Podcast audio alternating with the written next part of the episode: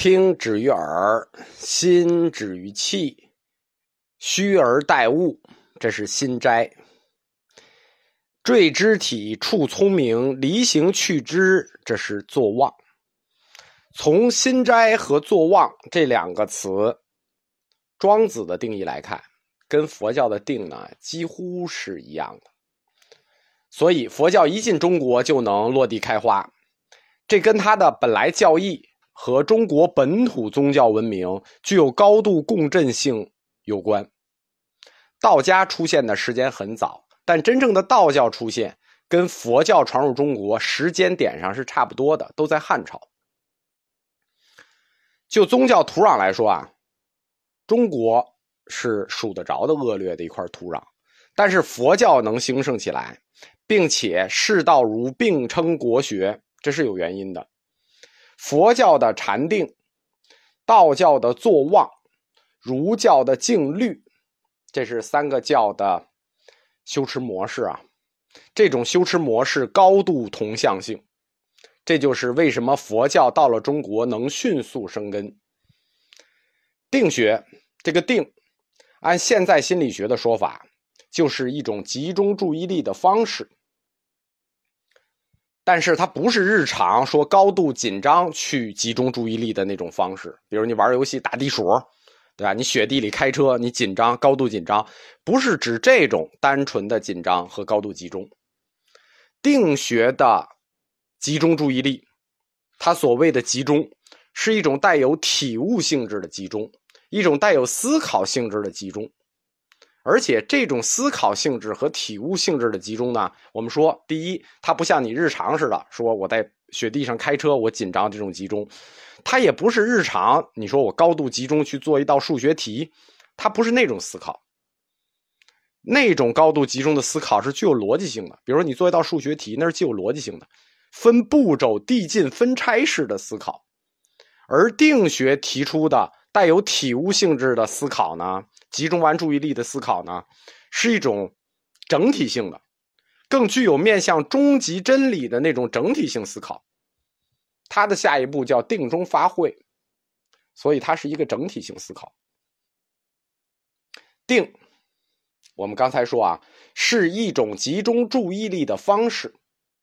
对吧？是一种集中注意力的方式。我们看一下这句话啊，或者说“定”字这个词的定义，是一种注集中注意力的方式。这句话有问题吗？没有问题啊？怎么会没有问题呢？因为这句话“定学”的“定”的这句定义是个半截儿话。为什么？定是一种集中注意力的方式，集中注意力肯定是思考的前提，对吧？但是怎么集中？集中到哪儿去？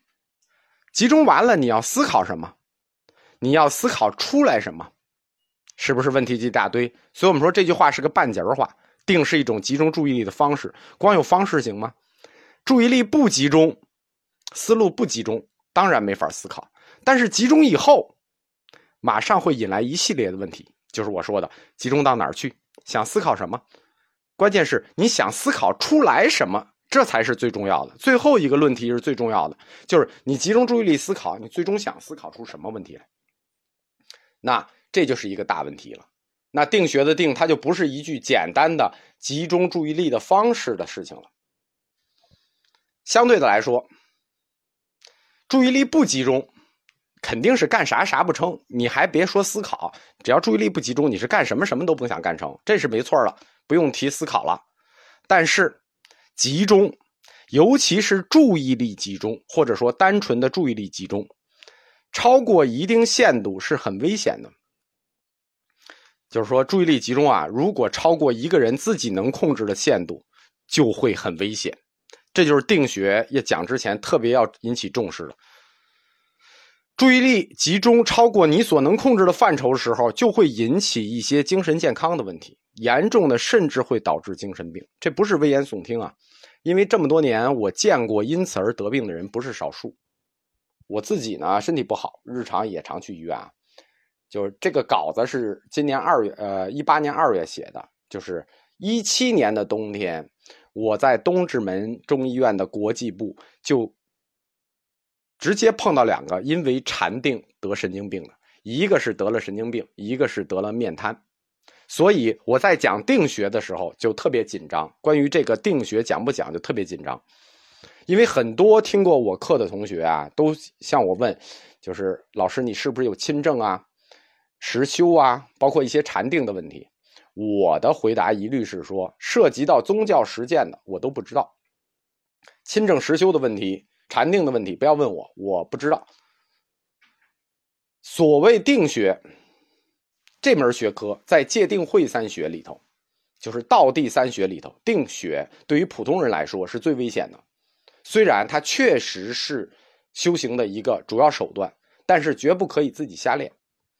因为有很多同学跟我说，呃，有一个什么机会很殊胜，碰到某位好老师，这位老师他已经亲证了，他是怎么实修的？吴老师，你就是他，第一是他要学，第二。就是要求吴老师，你也要亲政。你要不亲政，你就不懂佛教。那我只能说我不懂佛教，对吧？我懂不懂佛教并不重要。但是呢，修习定学的同学一定要记住啊！如果你真的练定学练出了任何问题，你的那个所谓的好老师是不会对你负责的。因为我开始讲这个课以来啊，有很多同学到评论区去骂我，大家没看见是因为被我删掉了。所以骂也得说，因为佛教哲学你必须讲三学，一讲道地戒定慧，你不能少一个，对吧？不想讲我也得讲。但是既然讲定学，我们前面就要把这个说明，就用法律的话说，既然讲定学，先要提醒大家要尽到提醒义务。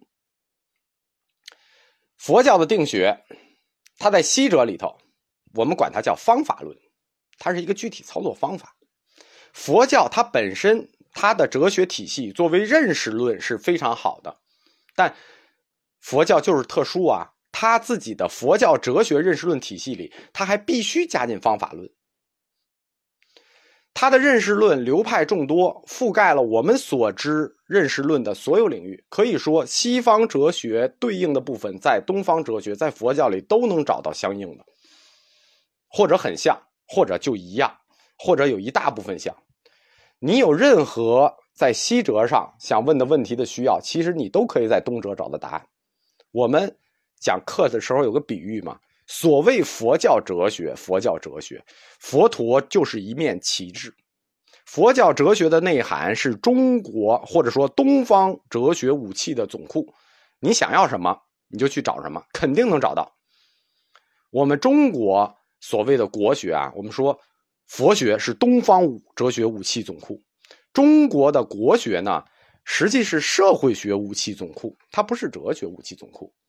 国学谈哲学呢，是稍微差一点意思的，只能说，国学所谈的哲学是哲学五部分中的一部分，社会学啊，核心中国的国学核心无外是教你各种怎么样做人，对吧？各种做人呗。佛学呢，它就发展到禅宗。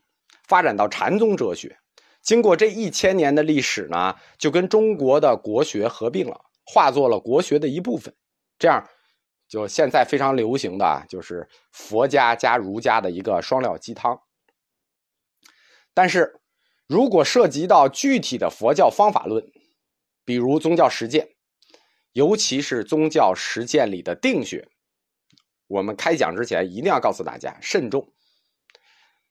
首先，佛教定学，它在修行上也是有很大好处的。为什么？因为它可以对抗现在很多精神类疾病，比如说最典型的就是对抗抑郁症。佛教定学是可以对抗抑郁症的，但如果修行不好呢，它确实会有伤害，而且这些伤害是精神上的，你看不见，但它不可逆。三学里的定学，它本身有一套完整的方法，我们。定学课只从定义功能上，就只从定义上和功能上讲一下定学的这一套方法。首先从功能定义上说，佛教的定学是佛教一种特殊的训练方法，就是训练人如何集中注意力。这种集中注意力的方式是按佛教的方法进行训练的，反复训练，由浅及深。最终，佛教定学它可以充分调动起来人的生理和心理功能，它可以通过精神变化、精神影响，影响到人生理上的各种指标。就是它确实可以通过精神影响到肉体。然后呢，把注意力集中的这种能力和注意力集中的这种感受，不光是能力，还有注意力集中之后产生的那种感受，充分放大。就是调动你的注意力，由浅及深之后，你就能充分感受到你的注意力被放大了。而且你的那种感受力也被放大，呃，最后达到一个叫“时无边处，时非想非非想处”的状态，就是我们常说的入四禅八定。